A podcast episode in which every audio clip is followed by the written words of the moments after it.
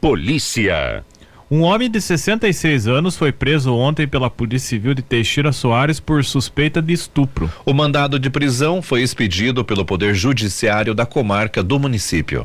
A Polícia, a Polícia Civil informou em nota que cinco vítimas denunciaram o homem pelo crime de estupro de vulnerável. Em contato com nossa reportagem, o delegado Wesley Vinícius Gonçalves da Silva contou que as vítimas são crianças e adolescentes que conviviam com o suspeito é resultado de uma investigação feita aqui pela Delegacia de Teixeira Soares, a qual apurou que este suspeito tinha convívio ali com as vítimas, com as crianças e com os adolescentes, inclusive frequentando suas casas.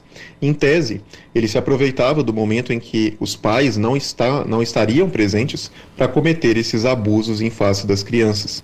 Após a prisão, o homem foi encaminhado para a cadeia pública e deu brando de Souza, em Ponta Grossa. Em nota, o delegado enfatizou que essa foi a sexta prisão por suspeita de estupro em Teixeira Soares. Ele também disse que esses tipos de crimes serão combatidos com rigor para evitar que novas pessoas sejam vítimas.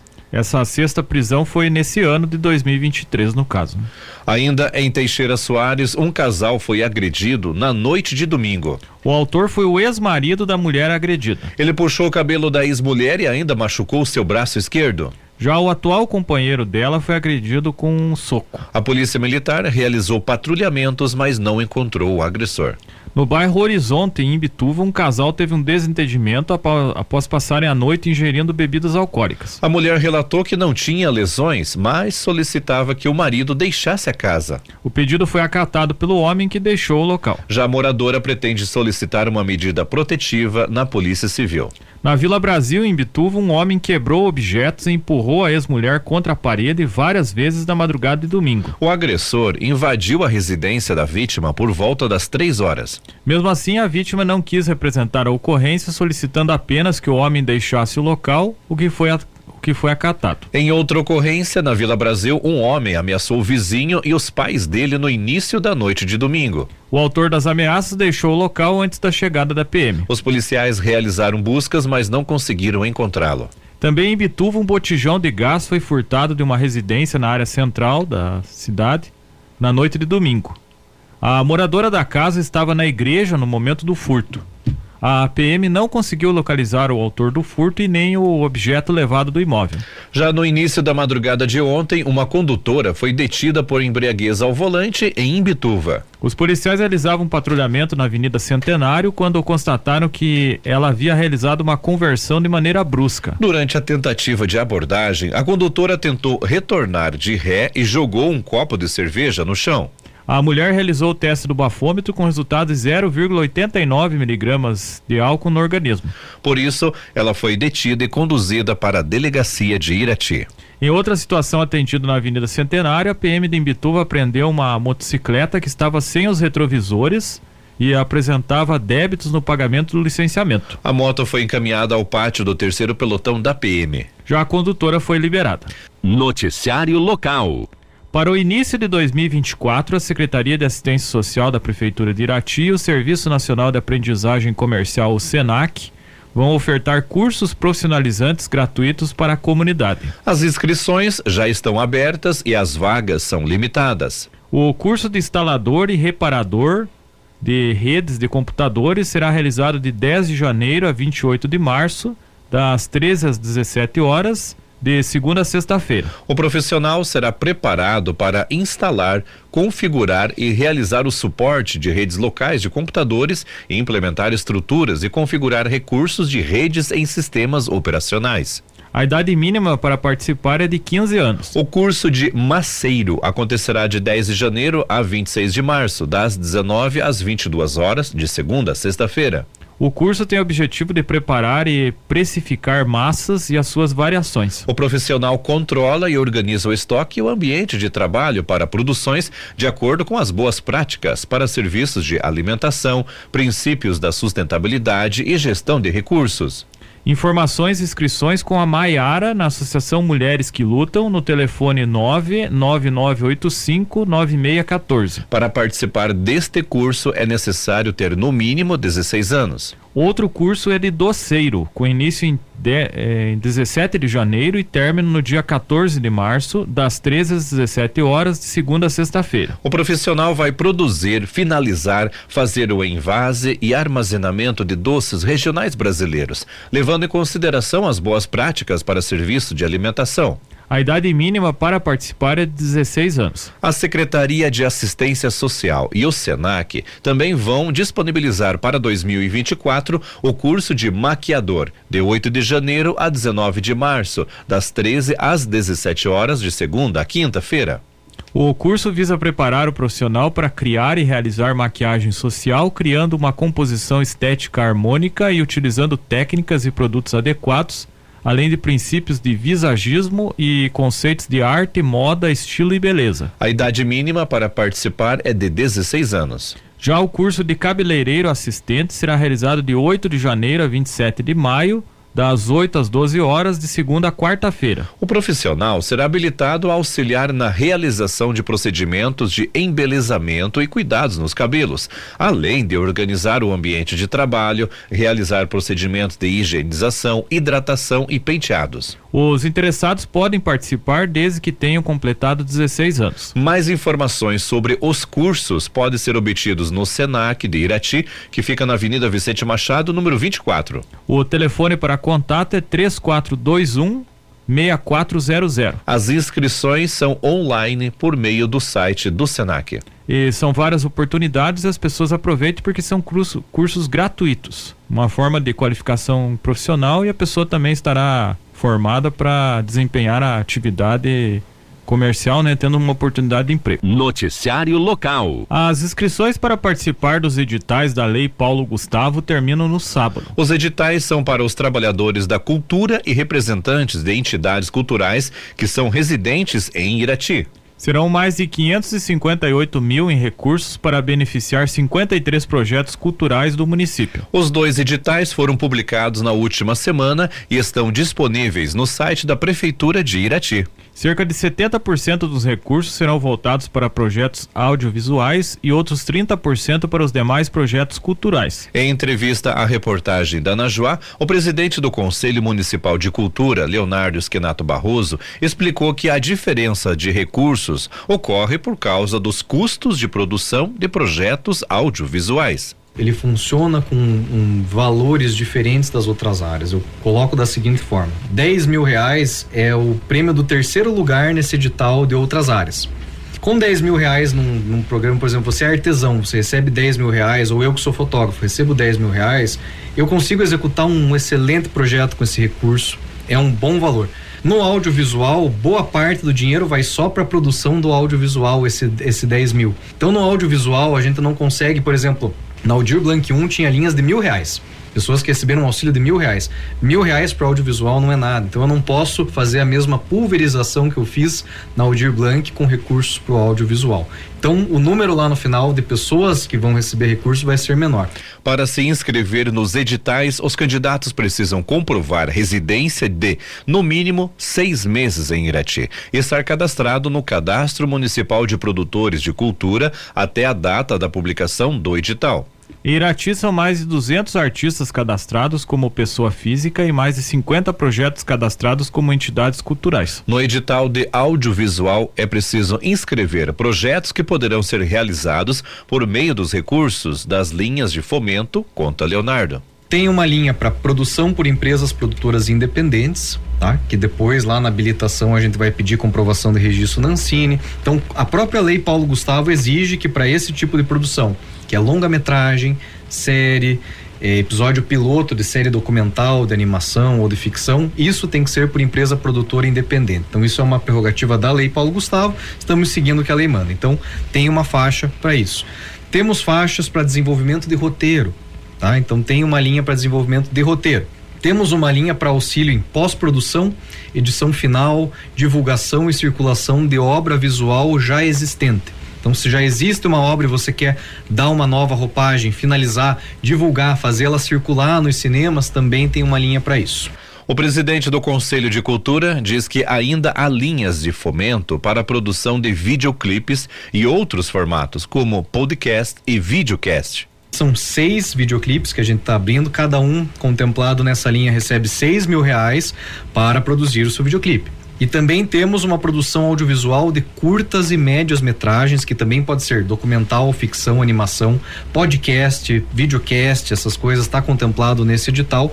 Aí são 11 contemplados, esse é o que mais teve gente que demonstrou interesse em fazer, então maior parte do recurso está indo para esse, são 110 mil reais e uns quebrados só para essa linha. O edital de audiovisual também irá contemplar as salas de cinema. Leonardo explica que a Lei Paulo Gustavo contempla cinemas itinerantes de rua e as salas de cinemas. A gente destinou um valor maior para apoio às salas de cinema, porque a gente não tinha nenhum projeto existente de cinema itinerante na pandemia. E tínhamos a sala de cinema. Então a gente entende que aqui em Irati, sala de cinema sofreu efeitos da pandemia que o cinema itinerante não, porque não tinha nenhum cinema itinerante funcionando em 2020 aqui em Irati. Então a gente abriu essas duas linhas, certo? Criamos a linha do cinema itinerante que a gente acha muito ruim não abrir essa possibilidade, porque surgiu pessoas nas oitivas interessadas em fazer, então abrimos essa linha, mas a gente considera que quem sofreu mais efeitos da pandemia nesse caso foi a sala de cinema que teve que fechar portas lá em 2020 e 2021. O presidente do Conselho Municipal de Cultura afirma que a linha com menos recursos no audiovisual será para capacitação e apoio.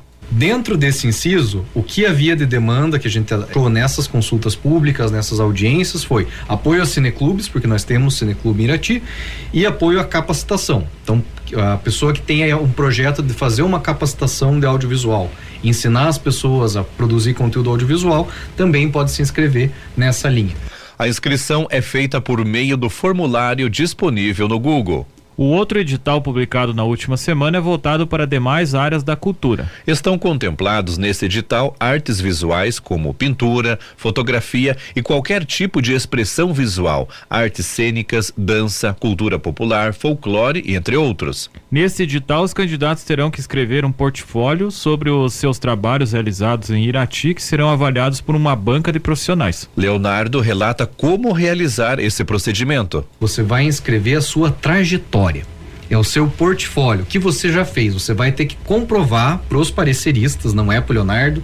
Para os pareceristas, você tem que comprovar que a sua trajetória tem relevância social dentro da cultura de Irati.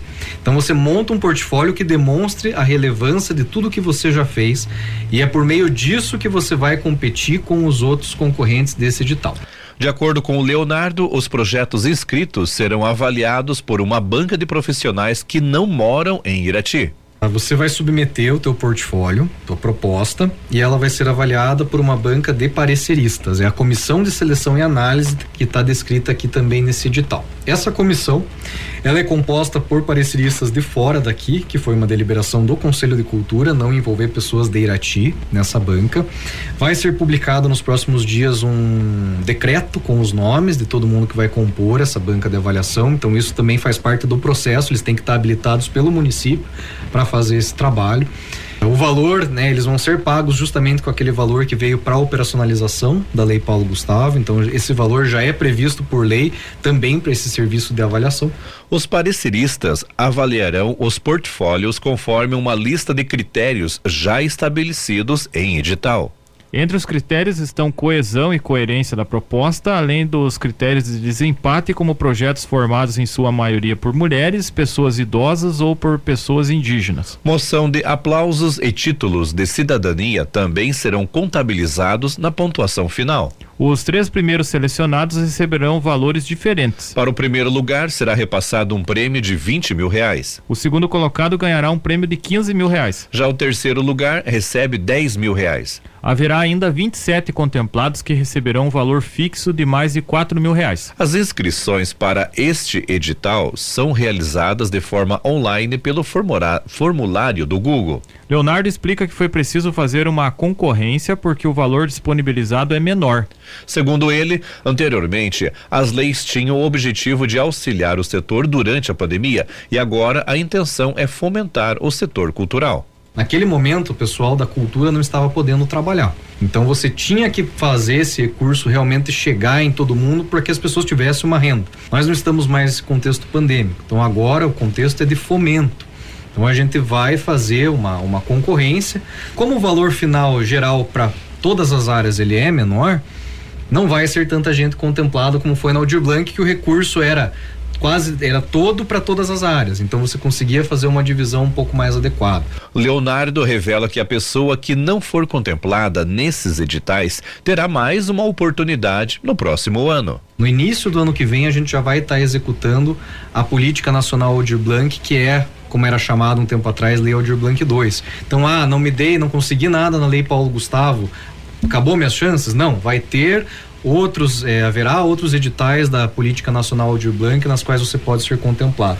Os editais da Lei Paulo Gustavo e as fichas para preenchimento podem ser conferidas no site da Prefeitura de Irati. Quem tiver dificuldades nas inscrições online, pode buscar auxílio na Secretaria de Cultura de Irati, desde que esteja com a documentação completa. O atendimento presencial ocorre de segunda a sexta-feira, das 8 às 12 horas e das 13 às 17 horas. A Secretaria de Cultura de Irati fica na rua 15 de julho, número 333, no centro da cidade. Na última semana também foi realizada uma live para tirar dúvidas sobre o processo de inscrição.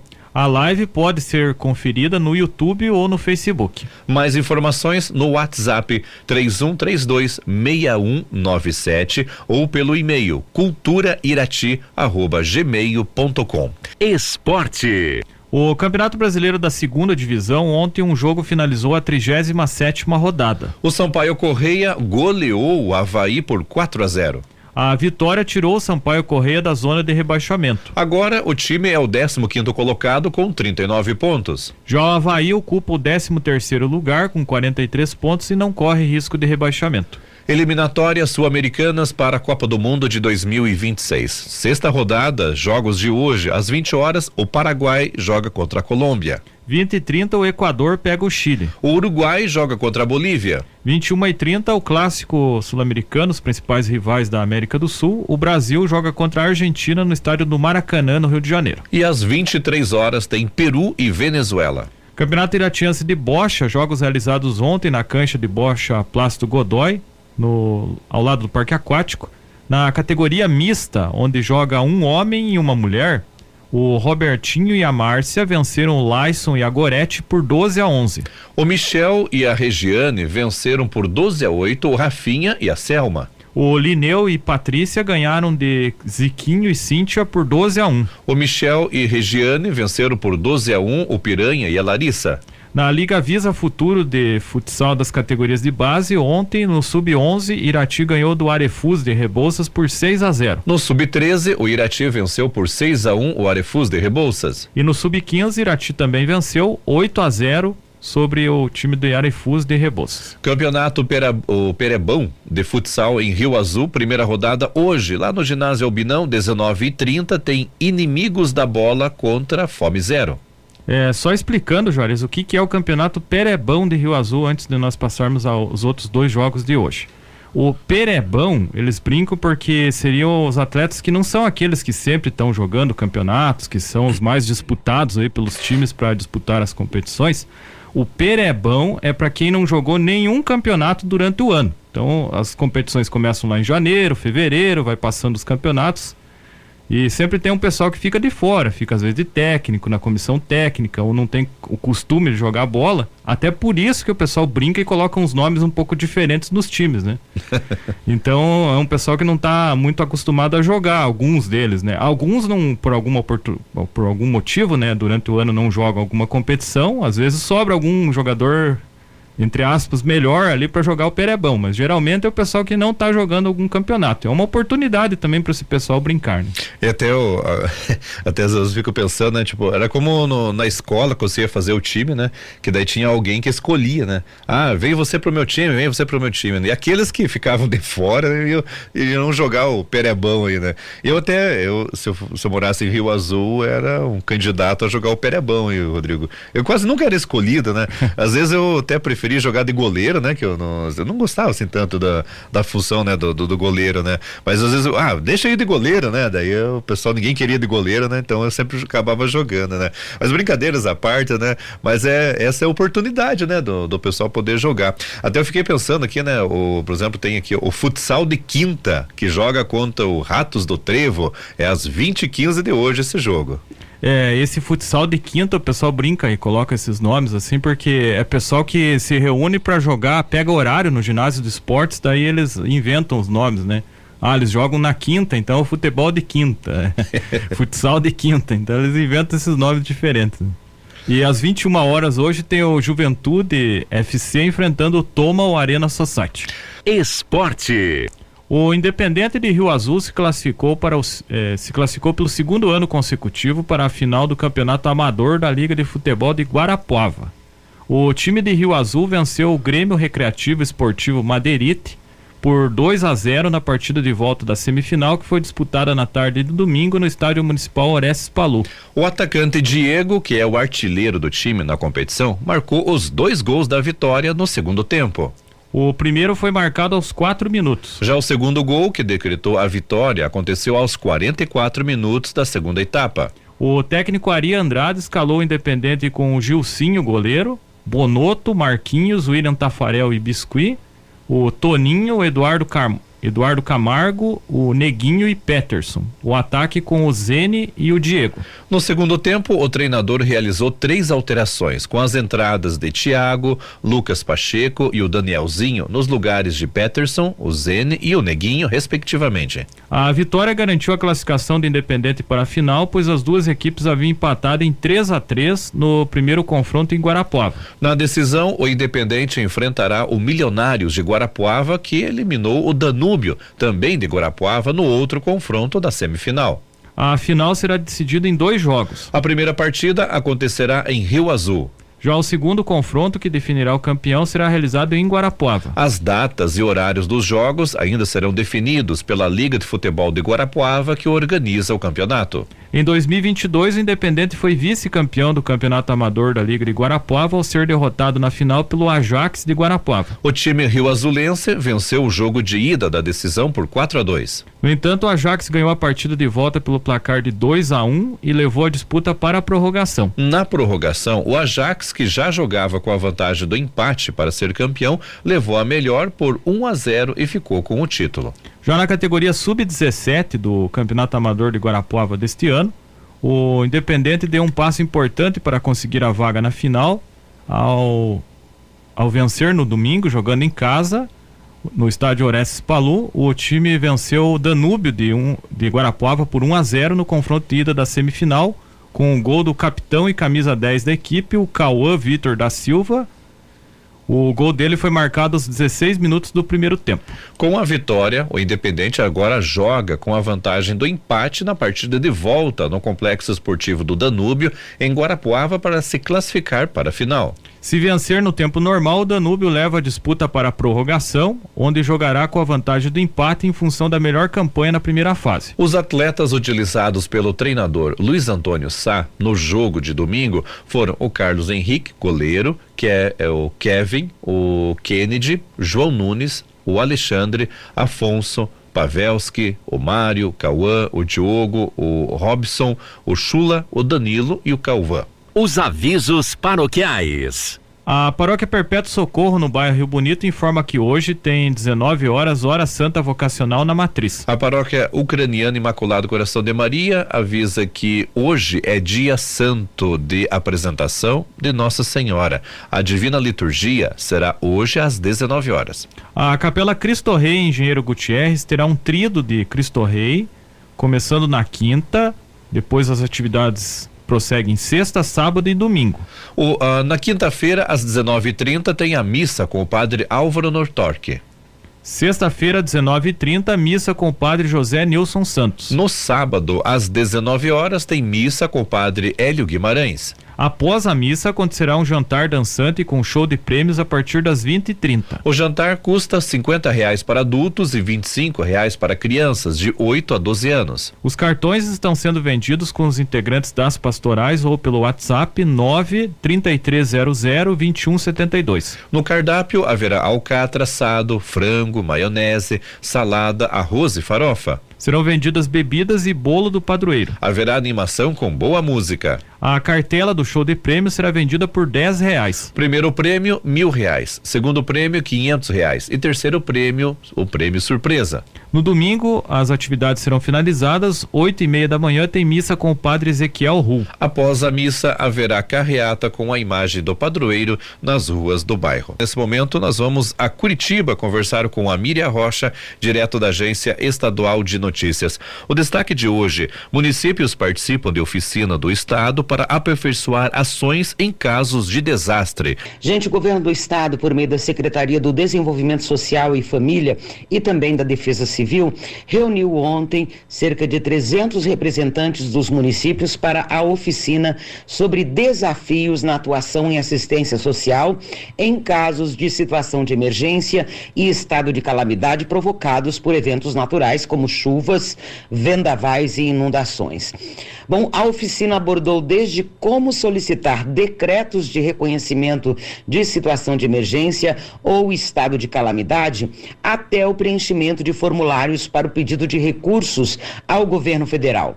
O encontro também tratou de planejamento de ações, capacitando aí eh, as equipes, né, e preparando eh, é, se preparando para preparar aí os locais, né, que vão servir de abrigos para essas pessoas que, que são atingidas. Bom, a iniciativa realizada de forma presencial em Curitiba e online destacou a importância da preparação dessas equipes municipais para que elas possam responder aí com eficiência às situações de emergência. Bom, desde o início de outubro, o Paraná, a gente vem enfrentando aí várias condições climáticas extremas, né? E até o momento já foi destinado um milhão de reais para hospedagens e alimentação às famílias abrigadas em hotéis. Por meio da SEDEF, do Conselho Estadual dos Direitos da Criança e Adolescentes e Conselho Estadual da Assistência Social, mais de 11 milhões de reais foram enviados para os municípios atingidos pelas fortes chuvas. Portanto, municípios participando aí dessa oficina do Estado, né, em que o Estado está preparando as pessoas, né, dando as informações necessárias para que elas saibam como lidar com essas situações, desde as partes burocráticas, né, que é a decretação de emergência, de calamidade pública, solicitação de apoio, de ajuda do então, governo federal, mas... como também a preparação para estar atendendo aí com locais adequados, com abrigos para essas pessoas que acabam sendo vítima dessas situações. Bom, gente, era essa a informação que eu tinha para hoje. Um grande abraço. Até amanhã, se Deus quiser.